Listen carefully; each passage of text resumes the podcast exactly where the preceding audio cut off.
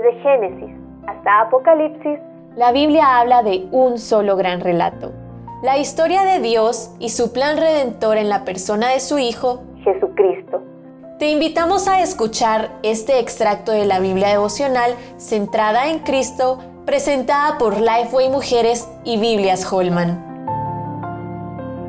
El Señor habita en el templo. Primera de Reyes 6, 11 al 12. El texto de Primera de Reyes 6 nos da una idea de la majestuosidad del templo. Quisiera llamar tu atención hacia la promesa que Dios hace de habitar en ese templo en medio del pueblo. No era una idea nueva. Desde el huerto del Edén, cuando habitaba junto a Adán y Eva, y más tarde en el tabernáculo de Moisés, vemos que el Señor deseaba estar en medio de sus hijos. Esto va mucho más allá de su omnipresencia. Él estaría entre ellos de una manera especial y única. Piensa en esto, el Creador, el Todopoderoso y Omnisciente, que dijo que nadie podría ver su rostro y seguir con vida es el mismo Dios que desea habitar de manera especial en medio de su pueblo para bendecirlo y protegerlo. Había una condición para recibir esta bendición, obedecer sus mandamientos.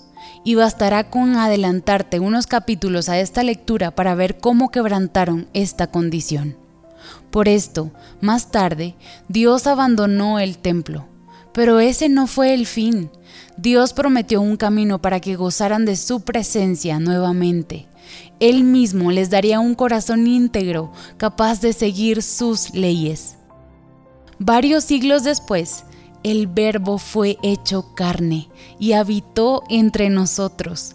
Dios había regresado para habitar con su pueblo en la persona de Jesús, y fue su obra en la cruz la que nos hizo justas, de tal manera que podemos volver a gozar de su presencia especial a través del Espíritu Santo, de quien somos su templo.